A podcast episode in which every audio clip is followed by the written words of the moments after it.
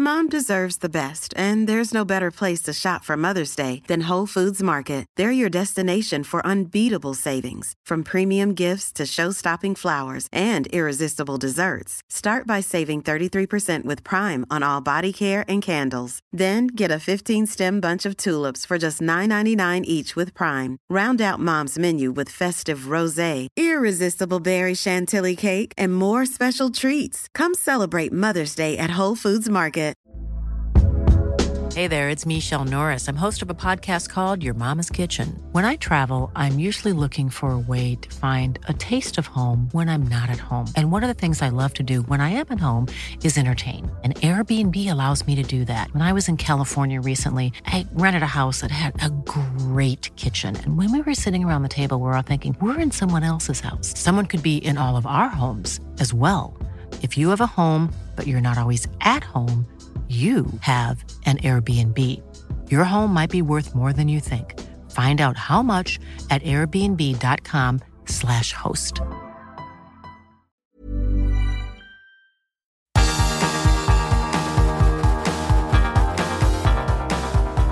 Universo Premier, tu podcast de la Premier League. Con Álvaro Romeo, Leo Bachanián y Manuel Sánchez. Hola, ¿qué tal? Bienvenido a Universo Premier, yo soy Álvaro Romeo. Si tienes un rato libre y no te molestamos demasiado como ruido de fondo, quédate en esta sintonía, creo que te lo puedes pasar bien. Hoy en Universo Premier hablaremos de la cuesta de enero del Chelsea y nos plantearemos las derivadas de que uno de los aspirantes se descabalgue tan pronto de la lucha por el título. Porque no es descartable que esta crisis termine desencadenando una nueva ordenación de los objetivos del Chelsea, primando las copas por encima de la Premier League, rotando, por ejemplo, antes de los partidos de Liga de Campeones. Lo que seguro es que el Chelsea era inabordable en mayo. Hoy no. Hoy se puede ir al abordaje del Chelsea, como hizo el Brighton Hove Albion el otro día. Trataremos también el cese de Rafa Benítez, saben el refrán, ¿no? Lo que mal empieza, mal acaba. Relataremos cómo fue un tiempo añadido de locura en el King Power Stadium, la noche en que Steven Bergwijn marcó el gol más memorable de los siete que suma en dos años en el Tottenham. Y antes de empezar, una cosa más. Es motivo de celebración que Daniel Hutchins, el analista del Steven Age, considerase estar, vivir, moverse en un entorno apto como para declarar su homosexualidad hace unos días. Bien por él y bien por este avance colectivo de todos. Su valentía, pero también vivir en una sociedad abierta facilita que esto se viva con normalidad.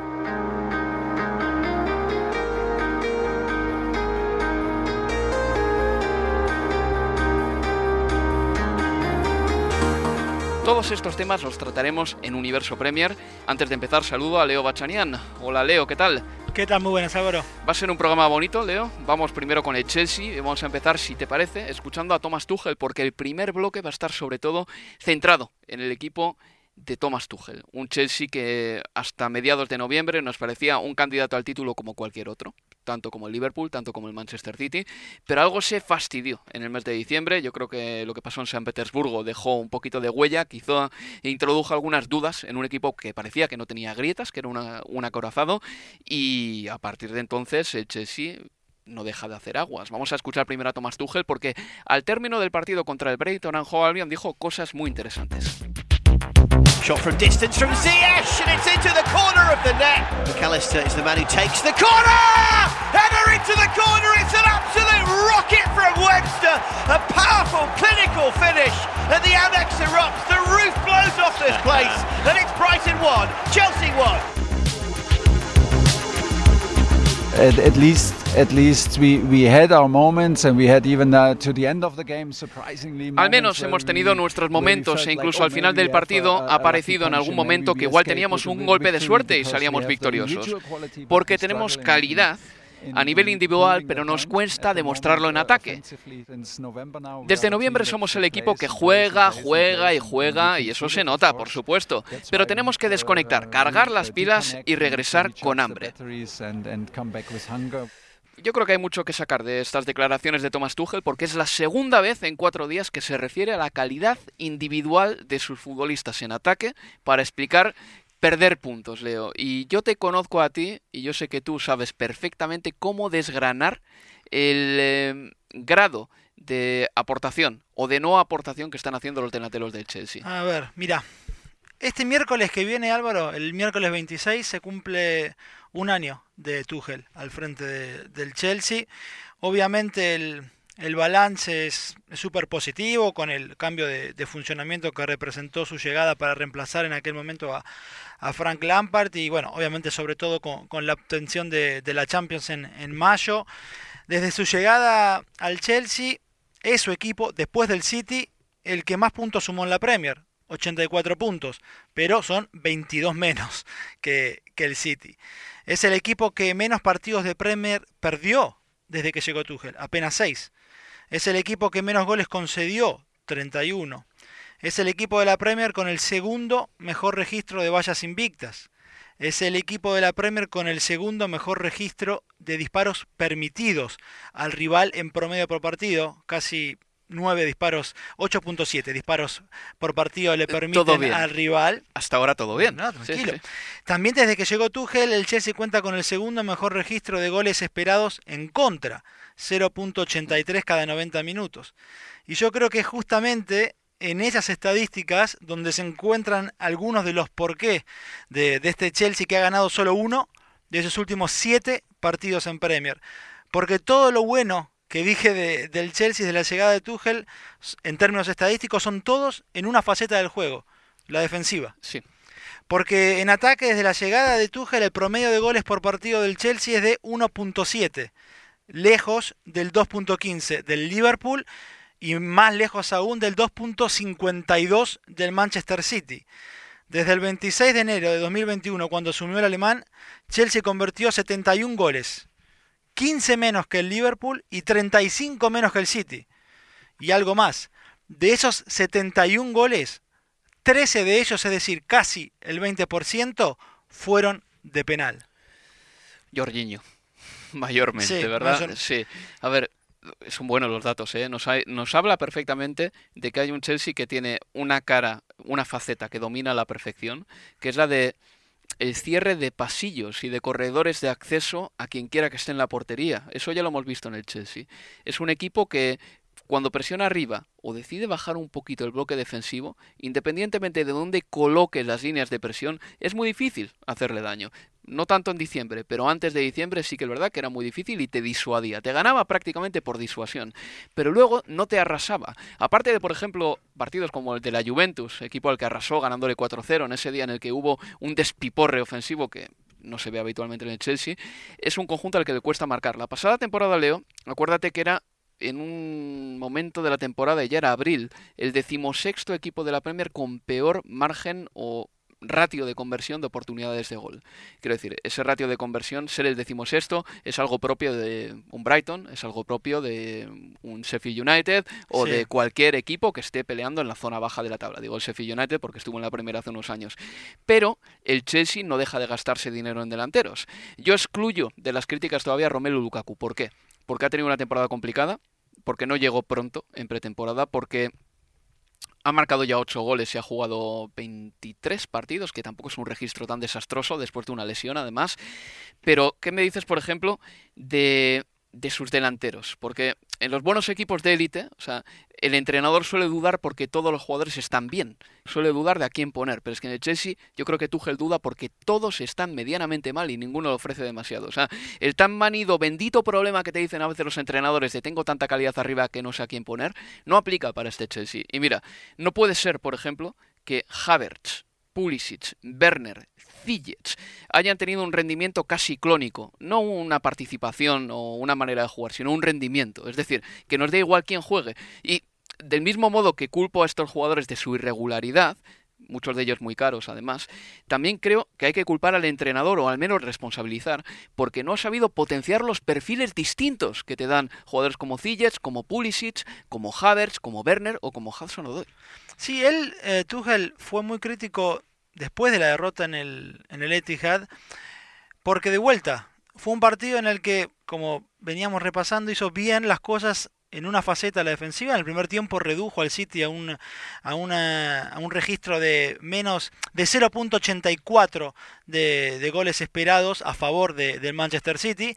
Pero ¿qué pasó? ¿De qué se quejó después del partido Tuchel? De que tuvo siete, y es para de eso, de eso esas siete, ocho transiciones de defensa-ataque en las que no pisaron el área. Leo, pero eh, eh, tú viste, seguro que viste ese partido en televisión, el Manchester City-Chelsea, en el que, por cierto, el Manchester City tampoco arrasó al Chelsea, no, hay que no, decirlo no, ya. no, por pero eso. en ese partido hubo una jugada en la que Ziyech tenía un contragolpe para dar un balón a Romelu Lukaku, Sí. falló ese pase, pegó un pase larguísimo que le llegó a Ederson. ¿Tú te acuerdas cómo saltó como un resorte Sí. Thomas Tuchel del banquillo? Se refería precisamente a ese tipo de jugadas. El City no te va a conceder demasiadas ocasiones de peligro. Cuando tengas una, demuestra que eres un jugador de 40 millones, demuestra que eres un tipo que- al que se le supone una calidad más que reconocible como Ziyech y hace el pase bien.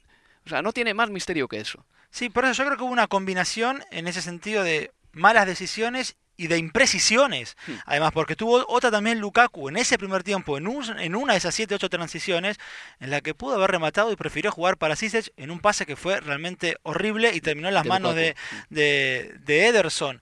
Eh, entonces, un- también otra crítica de, de Tuchel en ese sentido, cuando le hablaban o le preguntaban por Lukaku luego del partido, porque tuvo también su gran chance Lukaku en la segunda parte, en un mano a mano con, con Ederson, que tapa muy bien el, el brasileño, pero es en ese tipo de situaciones en las que dices, bueno, acá tiene que convertir, para Claro. esto lo trajimos, Sí. es que Lukaku tuvo siete duelos aéreos ante el Manchester City.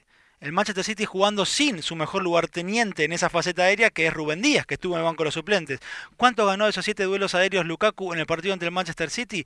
Ninguno de esos siete duelos. Pero también te digo, y en eso sí, a favor de Lukaku, en aquella crítica de su entrevista a, a Sky Italia y el cambio de sistema, es que esta idea, sobre todo plasmada ante un grande como el City que, que tenía Tuchel, ¿no? De, de reducir los espacios en su propio terreno, saltar a la contra y utilizar los espacios que pudieran quedar a espaldas de los mediocampistas y los centrales del City jugando a 50 metros de, de su propio arco, es que Lukaku, durante dos temporadas en el Inter, esas transiciones defensa-ataque que también son súper comunes, si querés, con Conte, eran siempre con Lukaku partiendo desde la derecha, casi sobre Sí. la banda. ¿Por qué qué? Porque jugaba con dos delanteros, porque lo tiene Lautaro, Lautaro, Martínez. mm.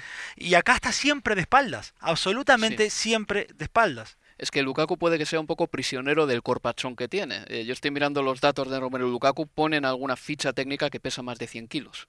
Ahora mismo, no sé si será verdad o no, o si han inflado su eh, peso, pero lo que es seguro es que grandes actuaciones de Romelu Lukaku en el fútbol han llegado precisamente desde el costado derecho. Sí. Acuérdate, por ejemplo, ese Brasil-Bélgica.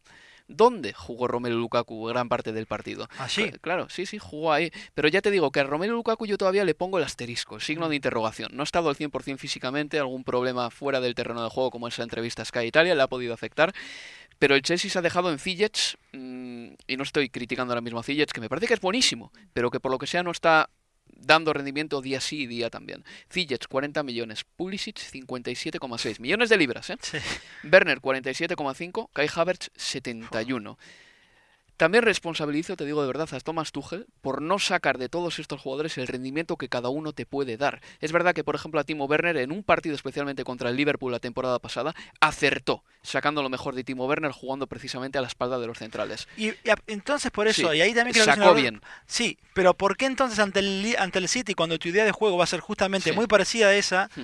No explotás a un futbolista con esas características como era Timo Werner y lo dejaste en el banco? Yo creo que también hubo errores eh, en la decisión de, de, de Tuchel. Es que yo creo que ahí el entrenador tiene eh, algo que es una bendición, en mi opinión, que es tener a futbolistas muy distintos. ¿eh? Werner, velocidad. Havertz, clarividencia en el área. Ziyech, mm, creatividad. Hudson Odoi, eh, reversibilidad, en el sentido que puede jugar en derecha, en izquierda, incluso de carrilero en un Sí. momento dado. Y ninguno de ellos se está explotando. Yo creo que con Pep Guardiola, todos estos atacantes estarían muchísimo mejor utilizados. Lo estamos viendo ya en el Manchester City, que todos tienen una función y lo saben utilizar. Pero bueno, aparte de todo eso, defensivamente el equipo ha perdido un poquito en el último Mm. mes y pico. O sea, el- los datos son los siguientes. Eh, ha dejado una puerta a cero en Premier League en sus últimos 11 partidos. Y dice Thomas Tuchel también que el equipo puede tener fatiga. Bien, eh, es verdad que ha jugado mucho el Chelsea, pero va a terminar jugando más o menos tantos partidos como, como los equipos de élite, a excepción del Mundial de Clubes, Sí. donde se supone que llegará a la final. Y en esa final se supone que jugará o contra el Monterrey, donde por cierto juegan Joel Campbell y Vincent Janssen, dos ex de equipos de Londres que Exacto, seguro que, Arsenal y Tottenham, ahí que, está. que querrían hacerlo bien contra Sí. el Chelsea. Eh, o el Palmeiras, ¿no? Pero aparte de esos dos partidos extra que va a tener el Chelsea, luego ese problema del calendario congestionado lo van a tener todos, ¿eh? Pero es que seguro. jugó los mismos partidos que el, eh, que el City, sin ir más lejos. Eh, Digo, excepto la Carabao. Premier, exacto, la Claro, Carabao, entiendo, sí. pero en Premier, de hecho, bueno, tiene un partido más porque adelantó el encuentro con el Brighton, pero Mm. que si no, hubiera jugado los mismos. Por eso, pues bueno, eh, en defensa el Chelsea no está tan bien y a mí me queda clara también una cosa, eh, y es que a diferencia de lo que pueda pensar la gente, el equipo que está más capacitado para ganar la Premier League no es el que ha ganado la última Champions League, es el que ha ganado la última Premier League, porque tiene una serie de hábitos, de costumbres, de, de saber hacer en el día a día, como el Manchester City el año pasado, que se pueden trasladar fácilmente a la próxima temporada. El Chelsea el año pasado igual no generó esos hábitos que se necesitan para ganar una Premier y también puede ser que estemos siendo un poquito injustos con el Chelsea porque en una temporada con un líder normal estaríamos hablando que el líder está a tres o cuatro puntos, pero es que el líder es el Manchester City. Ese es el problemón también, que a veces el listón te lo planta un equipo que está haciendo historia en la Premier. Absolutamente, y, es verdad también que sigue siendo esta otra vez una temporada eh, extraña por toda la cuestión que tiene que ver con... eh, ya de por sí era un calendario apretado, luego otra vez eh, una variante de COVID que termina por, por ensangrentar aún más lo- los fixtures de no solo del Chelsea, sino de prácticamente todos los equipos de, de la Premier, y eso es un atenuante y hay que tenerlo en cuenta. Pero el Chelsea y de vuelta hay que ver, falta tiempo, o habría que darle todavía mucho más tiempo, pero también es un peligro ensamblar un equipo tan caro y que ese equipo tan caro como tiene hoy Tuchel a su disposición, que para mí, en materia de nombres y de lo largo que son esos nombres, es la mejor plantilla de la Premier. Yo siempre he disqueprado contigo. Sí, Leo. vos para Para mí vos es el el City, yo sí, sí. siendo que para mí es la, la mejor plantilla de, de- de Inglaterra, aún en estas condiciones, con un City tan pero tan superior eh, en la cima de, la Premier. Pero es un temor, yo creo, en alguna, en, la- en hinchas de- del, del Chelsea esto de terminar convirtiéndose en un equipo de copas, Champions, FA Cup, Mm. Copa de la Liga, pero que no puedan sostener el ritmo en campeonatos largos en una Premier. Eh, sobre todo cuando esto, cuando te contó, te costó tanto venir a ensamblar tamaño equipo o tamaño plantel. Así es, estoy de acuerdo contigo. Eh, vamos a ver eh, lo que hace el Chelsea este fin de semana, que se mide al Tottenham en casa. Será un partido interesante, otro capítulo más de una rivalidad que se extiende ya desde el año 2016 hasta el día de hoy. Mm, una rivalidad que esta temporada ya nos habrá dado cuatro partidos. Este será el cuarto. Sí, Eh, se han enfrentado hasta acá tres partidos por todas las competiciones, seis goles a favor del Chelsea. No le ha marcado todavía el Tottenham al Chelsea en esta temporada los tres enfrentamientos. No está mal Harry Kane ahora mismo. No, ¿eh? no, no, no, quiero decir, a ver si por fin también Harry. Kane consigue marcar contra, eh, contra el Chelsea esta temporada. Y antes mencionabas el tema de los aplazamientos, Leo. Eh, la Premier League va a tener que revisar urgentemente este sistema que tiene de que con eh, un portero y 13 jugadores de campo, un equipo puede hacer una convocatoria y jugar partidos. Porque se está viendo que hay demasiados aplazamientos. En la Liga, por ejemplo, la Liga Española, con tener cinco jugadores del primer equipo ya puedes jugar, creo que era así la norma. La Premier League, lo bueno para ellos es que esta semana eh, se han eh, notificado nada más que 33 casos Sí. positivos de COVID, que contrasta con eh, los más de 90 que venían dándose en noviembre cada se- en diciembre cada semana.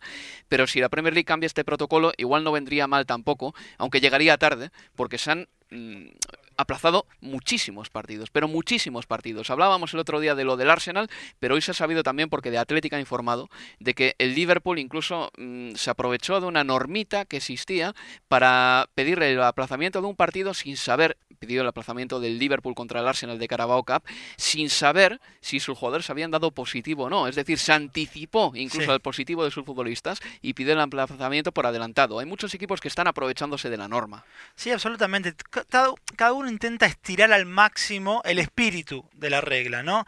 Eh, el que también tuvo que ponerse a la defensiva en la última conferencia, bueno, previa ahora al encuentro de, de esta noche eh, en el Emirates ante el Liverpool, eh, fue también Mikel Arteta. Le recordaron los dichos, primero el comunicado oficial del Tottenham, que había sido duro, y también las palabras de, de Conte, que había dicho que no entendía el porqué de, de la suspensión y de que si la Premier empezaba a tener en cuenta lesiones para determinar suspensiones, era para él la primera vez que sucedía algo así en cualquier liga de, de- del, eh, del mundo y lo termina dejando a la defensiva Arteta, pero él se defendía, valga la redundancia, diciendo que esto no era, y a mí me gustó escucharlo, porque de vuelta en era también una parte de las dudas que tenía, ver esta cuestión de un equipo diciendo, tengo dos, tres futbolistas con eh, lesiones musculares, basta con comunicarlo, hay que presentar alguna evidencia. Bueno, Arteta fue más a fondo con explicaciones. Dijo que no podía eh, decirse que él se había aprovechado de determinada situación porque su club tiene que presentar eh, los escáneres, las radiografías pertinentes de cada futbolista a la Premier para que ellos también lo vengan, lo tengan y, entiendan eh, y verifiquen esas pruebas de los por qué no pueden contar con determinados eh, futbolistas, pero, pero bueno, yo creo que quizás después de estas dos semanas o a partir de fin de semana cuando haya un, parate de dos semanas se jugará por FK, pero no por Premier, este, bueno, quizás las reglas estén un poquito más claras. Sí, pero bueno, ya van a llegar tarde. si, cambia la Premier League esto ya va a llegar tarde. Por cierto, en el tema de las molestias, por mucho scan o por mucho mucha radiografía que tú presentes, si un futbolista que tiene te dice que tiene molestias, eso igual no queda reflejado en unos rayos X, ¿no? y aún así el jugador está lesionado. Es que ya te digo que ahí mm, yo creo que el club, si dice que un jugador está lesionado o si el jugador dice que está lesionado, hay poco realmente que pedirle. El problema con el Arsenal, y hago hincapié en el conjunto Arteta porque bueno, ahora lo, saque a, la palestra, es también la cuestión de que, claro, en este contexto de cuatro futbolistas a préstamo. Eso también genera cierto malestar en los, en los demás equipos y todavía más dudas respecto de cómo se están manejando todo. Y dos temas antes de terminar con este primer bloque. Esos jugadores cedidos, Kolasinac, Pablo Marí, eran jugadores que no necesitan. Niles. no, digo los de esta semana. De esta semana, sí sí sí, porque el Arsenal también la semana pasada cedió a dos más, pero esta semana. ¿Tú crees que a Pablo Marí no se le iba a necesitar esta temporada? Yo creo que podía necesitársele. A Kolasinac igual un poquito menos porque el Arsenal tiene dos laterales izquierdos en este momento, más Cedric Soares, que puede participar de lateral pues izquierdo si es que además, eh, bueno, pues si se le tiene que requerir, ¿no? Porque puede jugar como diestro en el lateral izquierdo. Pero, no sé, la cesión de Pablo Marí yo creo que se le podía necesitar en esta temporada. ¿eh? Sí, sí, yo creo, no tengo dudas que sí. Ahí también, bueno, es también manejar eh, quizás el deseo del jugador de querer jugar fin de semana tras fin de semana y lo que pueda necesitar el equipo. Yo esperaba que en este contexto este tipo de situaciones no se dieran, que los futbolistas aún queriendo salir, la dirigencia Guardeta dijera no, Ahora, lamentablemente, este semestre es imposible que te puedas ir a préstamo. Pues ha ido cedido al Udinese, Pablo Marí. Y una pregunta más, ya la carrera por el título, Leo, eh, hemos hablado del Chelsea, difícil se hace pensar que el mm. Chelsea vaya a meterse en la carrera por el título. El Liverpool podría hacerlo todavía, tenemos que recordar que el Liverpool y el Manchester City se tienen que enfrentar en un encuentro el 9 de abril, y aparte de ello, si el Liverpool gana el partido que tiene pendiente, se pone una distancia por lo menos eh, que le puede hacer albergar esperanzas de alcanzar al Manchester City. Va a estar complicado, pero no sé a qué campaña te recuerda más en este momento la carrera por el título. ¿A la del año pasado, en la que el Manchester City terminó escapándose para el mes de febrero, o la de 2018-2019, cuando estos dos equipos se llevaron al límite hasta la última jornada? Ah, me cuesta ver esa, esa situación, la de una Premier que se decía sobre el cierre, como en aquella oportunidad, Liverpool, eh, el City ganándole por un punto al conjunto de, de club. No, lo veo mucho más similar a la pasada. De todas maneras, el Liverpool está aguantando más o menos el chaparrón de la Copa de África. Le ganó el otro día 3 a 0 al Brentford y no hablamos de ese partido en el último Universo Premier, pero estuvo bien, jugó con Firmino, con Diogo Jota y arriba, marcó Minamino, marcó de Chamberlain y yo creo que en líneas generales el equipo está todavía manteniéndose a buen nivel en gran medida porque la defensa es que no cambia casi nunca. En el Liverpool hay tres jugadores que les nombramos siempre, que son Van Dijk, Robertson y Trent Alexander Arnold y el acompañante está funcionando. Sí, absolutamente. Y aún así, quizás sufrió en algún momento, tuvo un par de chances claras el conjunto de, de, de Brentford, pero también es verdad que Álvaro Fernández eh, fue la figura de, Brentford negándole en un par de oportunidades eh, algún que otro gol más al conjunto de, de, Klopp. Era un triunfo, eran tres puntos que tenían que sacar adelante. ¿no? Yo creo que importaba menos el, el juego y sí mucho más el resultado, más allá de que para mí no va a haber carrera ni de dos ni de tres y que bueno, tendremos, veremos cuándo se decide lo, de, lo del City, por lo menos para mí. Sí, sí, va a depender muchísimo yo creo también de que el Manchester City termine pinchando en alguno de los próximos partidos que tiene. Tenemos que recordar que el calendario del Manchester City es medianamente halagüeño en las próximas jornadas, eh, no tiene un partido complicado. Southampton, Brentford, Norwich. Sí, eso es. Y luego sí que se le complica un poquito más porque aparte de que vuelve la Liga de Campeones, pues ya tendrá que enfrentarse a los gordos, pero es que al Chelsea ya le ha dejado atrás, que eso me parece súper importante. Además, Pep Guardiola dijo que el Manchester City había hecho un trabajo buenísimo, reduciendo al Chelsea prácticamente a un tiro a puerta en 180 minutos esta temporada. Y ese encuentro del 9 de abril contra el Liverpool puede ser decisivo en la pelea por el título. Bueno, pues les recuerdo que este fin de semana, como les he dicho anteriormente, el Chelsea se enfrentará al Tottenham y que tenemos eh, partidos bonitos. Nosotros, por ejemplo, vamos a emitir el eh, Manchester United-West Ham United, que también promete ser un gran encuentro. Recuerden que el Manchester United tiene que seguir ganando después de empatar en, eh, contra el Aston Villa y de ganar en el campo del Brentford. Bueno, el United tiene que seguir contando los partidos por victorias si es que quiere clasificarse para la cuarta plaza. Es que recuerden, el Tottenham con los partidos que tiene pendientes y con la dinámica que lleva, da la impresión de que se va a hacer prontito con la cuarta plaza, que va a desbancar de ahí al West Ham United. Y lo dicho, el Manchester United que precisamente tiene como objetivo entrar en Champions un año más, no puede dormirse. Nosotros vamos a hacer una pausa y a la vuelta de la publicidad iremos con más temas y iremos también con el partido del Brentford Manchester United en el que Ronaldo fue sustituido en el setenta y pico de partido y no le hizo ninguna gracia al portugués y también hablaremos de esa locura de encuentro en el King Power. El Leicester City perdió 2 a 3 contra el Tottenham en el último suspiro del partido. Una pausa y volvemos aquí en Universo Premier. Universo Premier, tu podcast de la Premier League.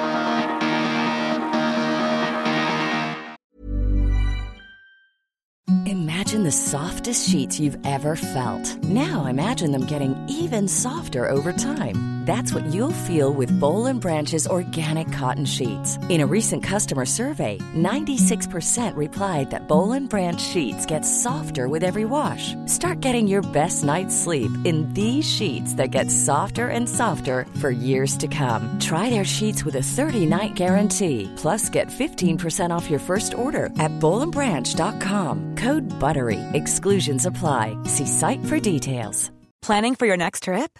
Elevate your travel style with Quince. Quince has all the jet setting essentials you'll want for your next getaway, like European linen, premium luggage options, buttery soft Italian leather bags, and so much more. And is all priced at 50 to 80% less than similar brands.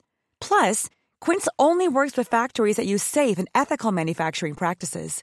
Pack your bags with high-quality essentials you'll be wearing for vacations to come with Quince. Go to quince.com slash pack for free shipping and 365-day returns. Mom deserves the best, and there's no better place to shop for Mother's Day than Whole Foods Market. They're your destination for unbeatable savings, from premium gifts to show-stopping flowers and irresistible desserts. Start by saving 33% with Prime on all body care and candles. Then get a 15-stem bunch of tulips for just $9.99 each with Prime. Round out Mom's menu with festive rosé, irresistible berry chantilly cake, and more special treats. Come celebrate Mother's Day at Whole Foods Market.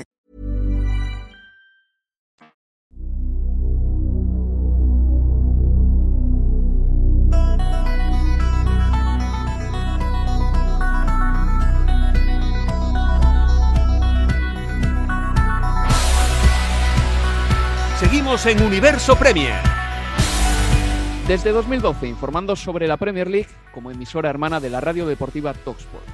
Vamos ya con el resto de partidos de la Premier League y nos centramos en lo sucedido entre semana. Antes de nada sepan que el domingo el Liverpool le ganó 3 a 0 al Brentford y que el West Ham cayó en casa por 2 a 3 frente al Leeds United.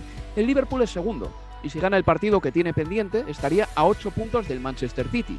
Todavía queda un partido que puede ser decisivo por el título, un Manchester City-Liverpool en el Etihad el 9 de abril.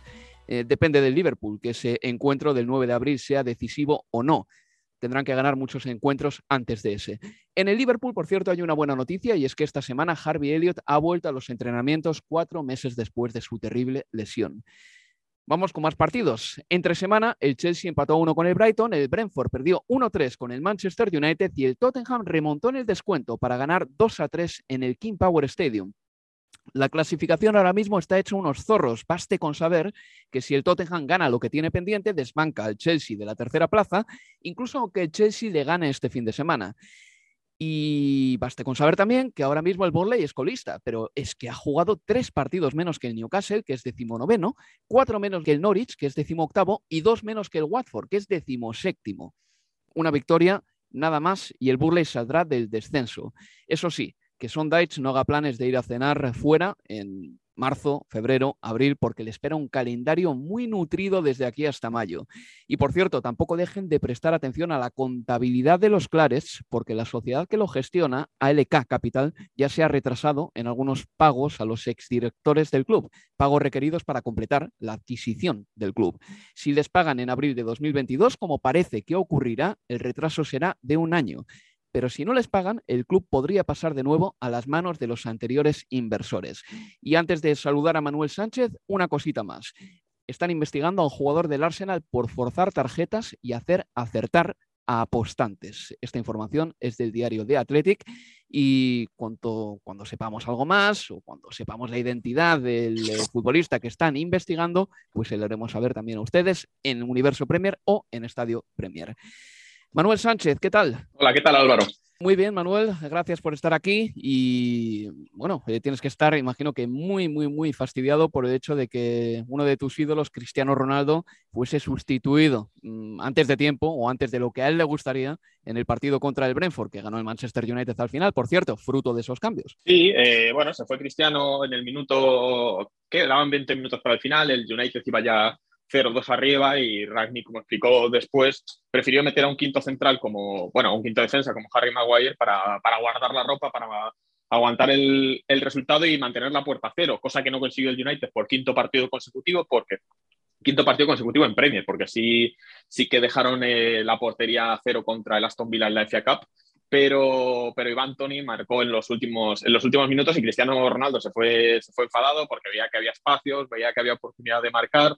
Al final no ve puertas desde el 30 de diciembre contra el, contra el Burley y bueno, pues fue un fastidio para él, pero en este caso, pues yo la verdad es que estoy de acuerdo con Rasmi, que Cristiano venía de 10 días sin poder jugar, se perdió el partido de la FA Cup, se perdió el partido de Premier contra el Aston Villa, venía con molestias musculares, al final creo que 70 minutos para él pues está bien, creo que no había razones para forzar con un hombre de 36 años y creo que en este caso pues Ragnick hizo bien en imponer su autoridad y, quitar al, jugador, al jugador del, United, al 7, porque, porque eso, porque no había ninguna, ninguna necesidad de forzar en un partido que estaba ya prácticamente ganado.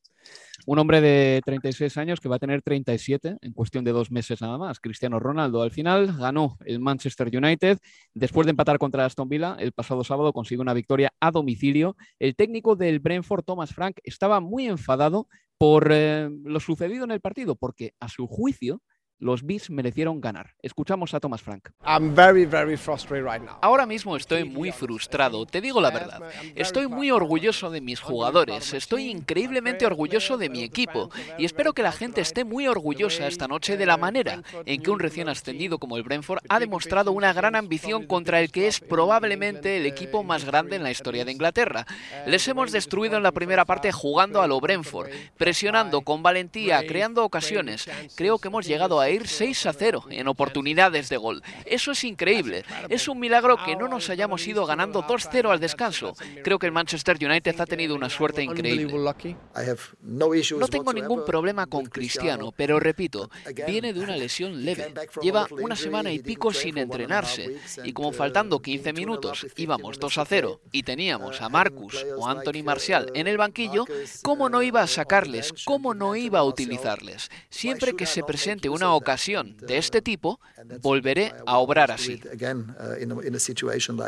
Manuel mereció ganar el equipo de Thomas Frank, el Brentford, porque creo que en la primera parte estuvo muy, pero que muy bien. ¿eh? No sé si ganar, porque al final pues, el partido se consta de 90 minutos, pero en la primera parte tuvieron ocasiones para por lo menos haber metido en un problema al Manchester United. Recuerdo dos manos a mano, uno de Norgard y otro de Jensen, muy, muy claros, manos a manos delante de David De Gea, que sacó el meta del, el meta español con los pies y luego recuerdo alguna una volea muy clara en, la salida de un córner que tocó en que tocó en un defensa del United y se marchó rozando el palo.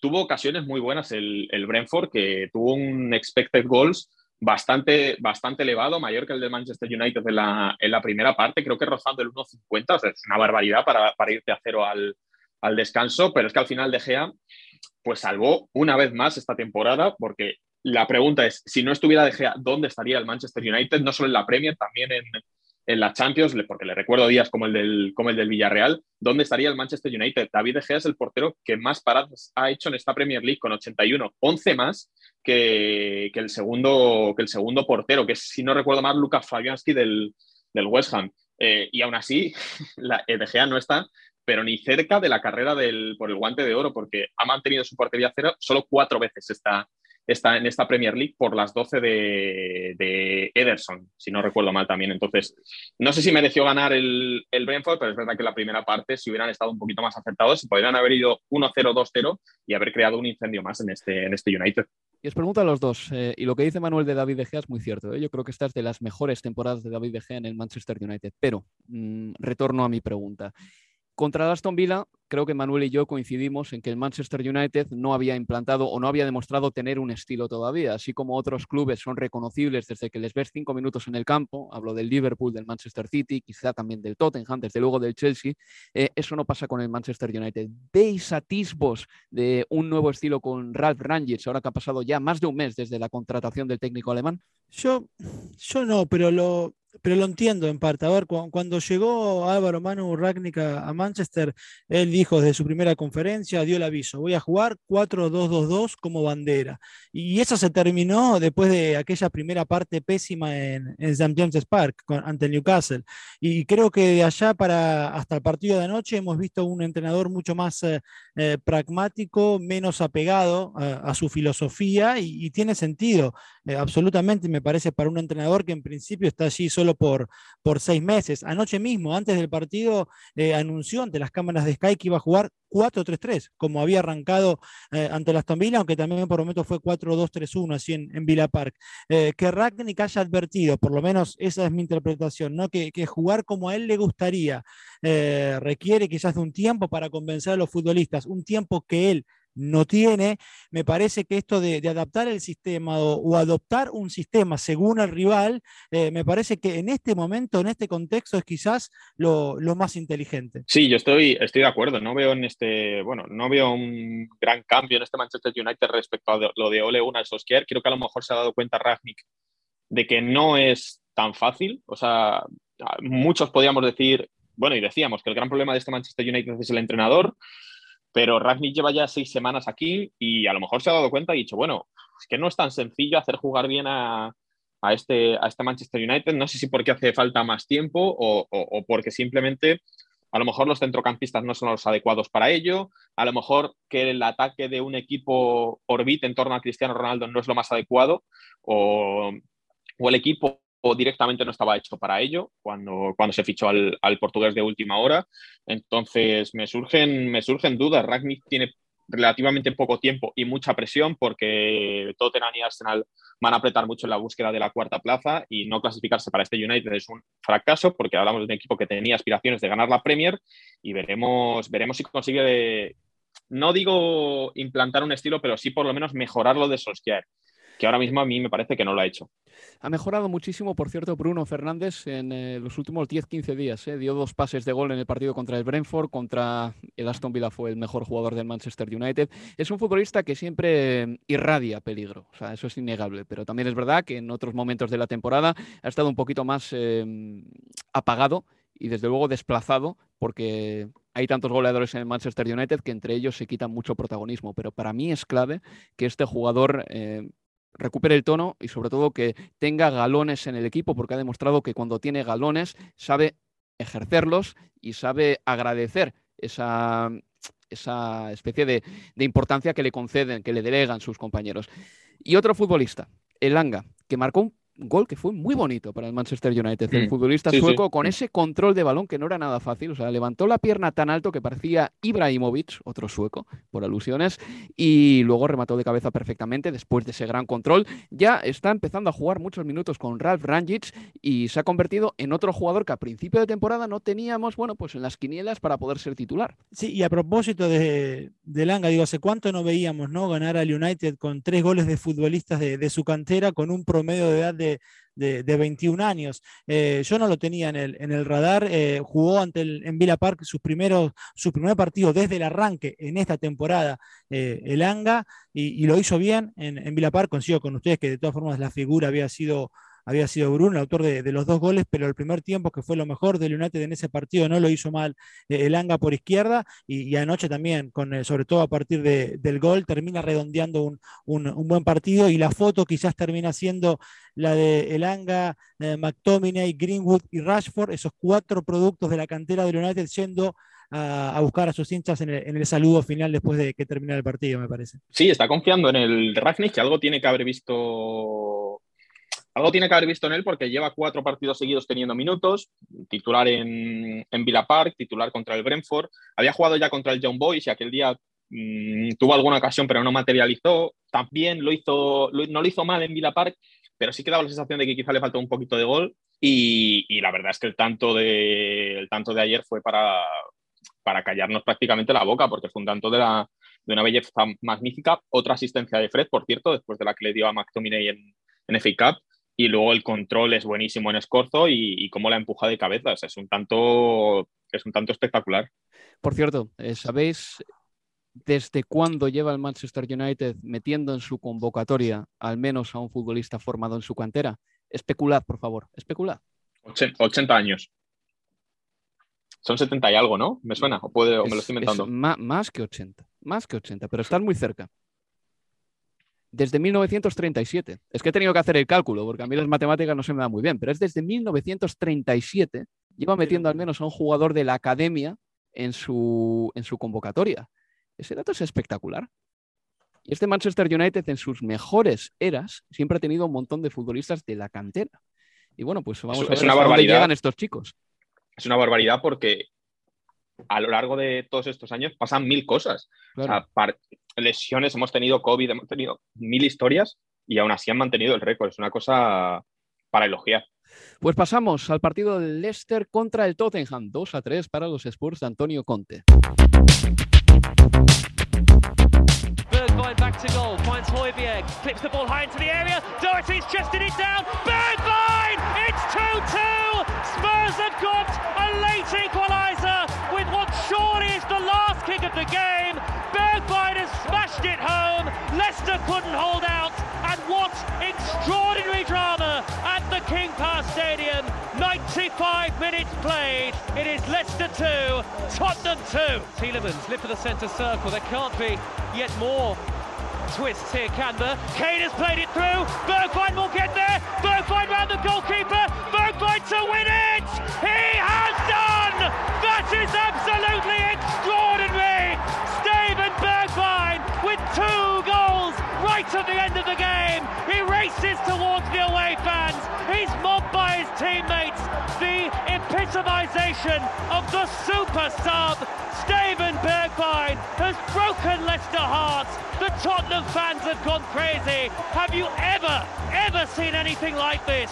It is Leicester 2, Tottenham 3. Era el tanto que daba la victoria al Tottenham. En el minuto 94 y 52 segundos, el Leicester iba todavía ganando este partido. Leo Bachanian, pero ¿por qué sucedió lo que sucedió? ¿Cómo se le pudo ir al Leicester este partido? Sí, se fue de manera increíble, ¿no? Esos, lo de anoche en el King Power fue de esos momentos de, highlights de, la Premier, no, ya no solo de, del, del, Tottenham. Y Conte, Conte sostuvo, más allá de lo increíble o emocionante de una victoria como la de anoche, que era injusto, ¿no? Que, los Spurs hubieran necesitado de ese milagro futbolístico para, para ganar un partido que perdían hasta el minuto 94-20, porque la realidad es que cuando James Madison marcó el 2-1 a Bromano en el 71 de juego, el resultado no era acorde al trámite de un encuentro que los Spurs dominaron por varios pasajes y que además contaron con muchísimas ocasiones de, gol claras. Tranquilamente los de Conte pudieron haber estado ganando 4 o 5 a 2 cuando, cuando marcó Madison, pero yo creo que lo importante termina siendo otra vez, y uso una palabra que utilizó Conte, la resiliencia de, este equipo desde, que, desde su llegada, es el tercer, tercer partido desde la llegada de Conte que el Tottenham concedió el primer gol del partido y aún así terminó llevándose los tres puntos. Eh, en Premier han sacado ocho puntos de posiciones perdedoras de que Conte reemplazó en uno.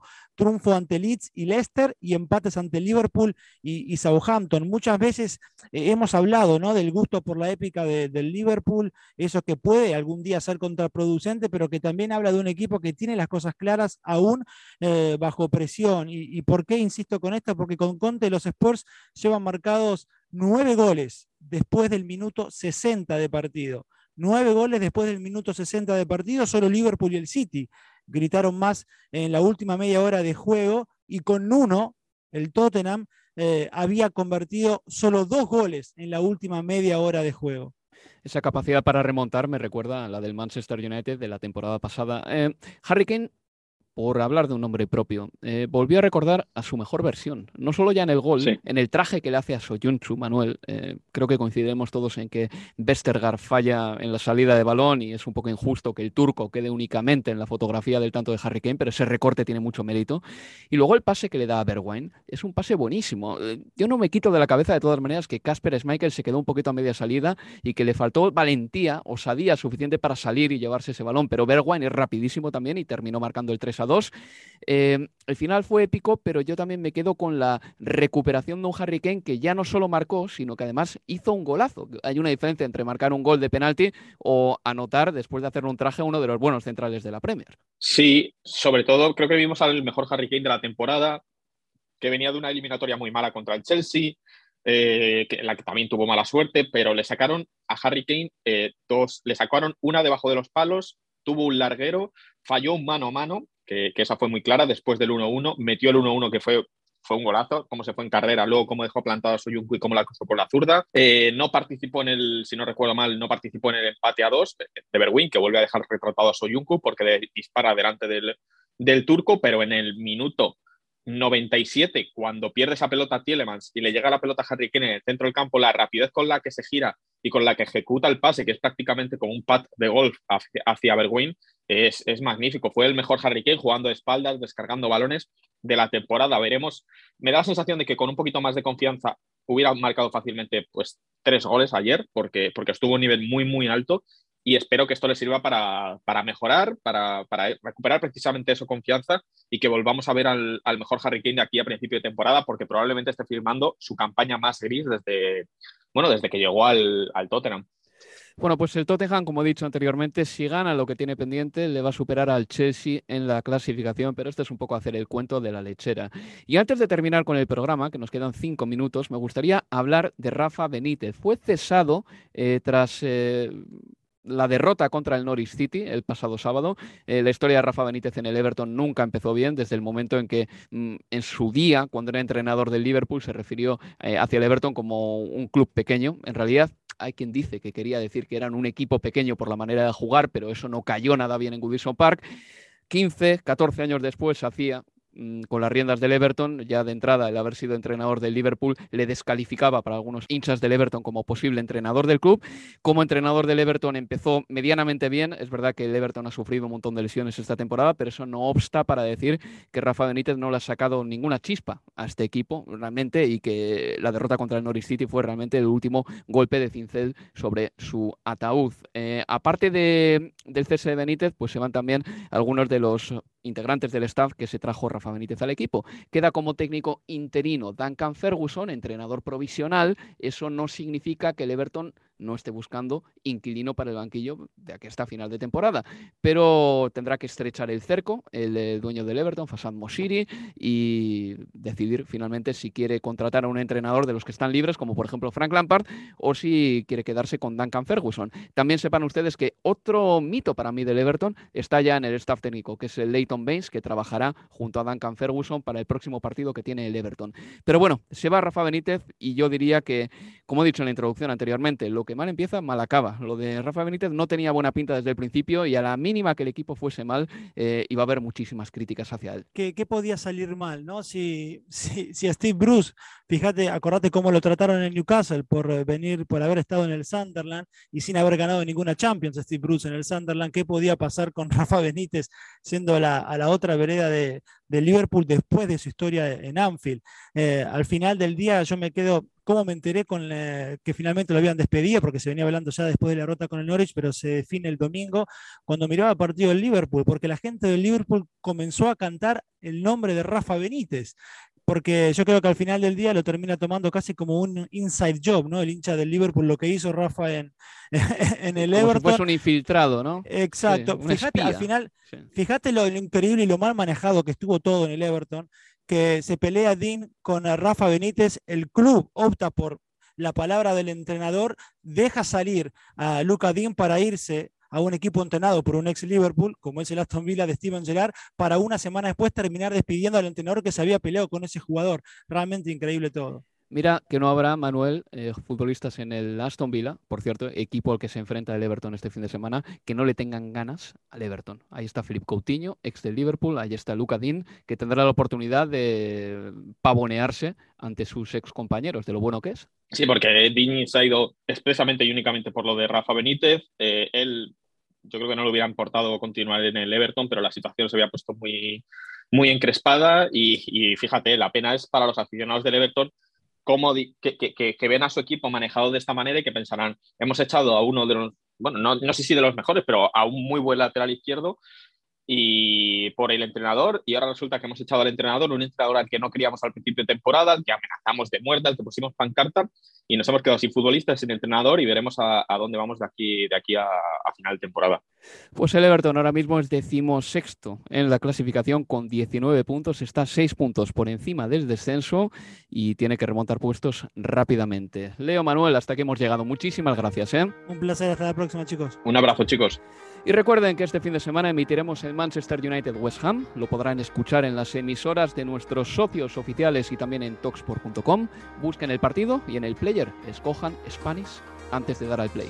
Muy fácil. Se despide de todos ustedes Álvaro Romeo. Un abrazo desde Londres, amigos. Adiós.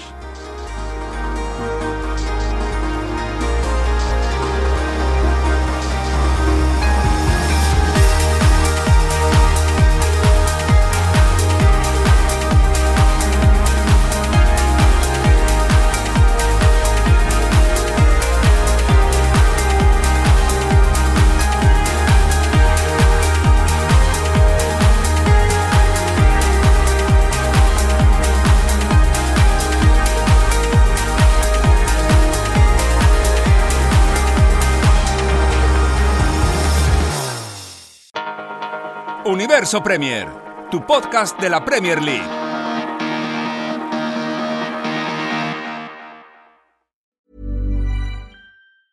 Normally, being a little extra can be a bit much, but when it comes to healthcare, it pays to be extra. And United Healthcare makes it easy with Health Protector Guard fixed indemnity insurance plans. Underwritten by Golden Rule Insurance Company, they supplement your primary plan, helping you manage out of pocket costs without the usual requirements and restrictions like deductibles and enrollment periods. So when it comes to covering your medical bills, you can feel good about being a little extra. Visit uh1.com to find the Health Protector Guard plan for you.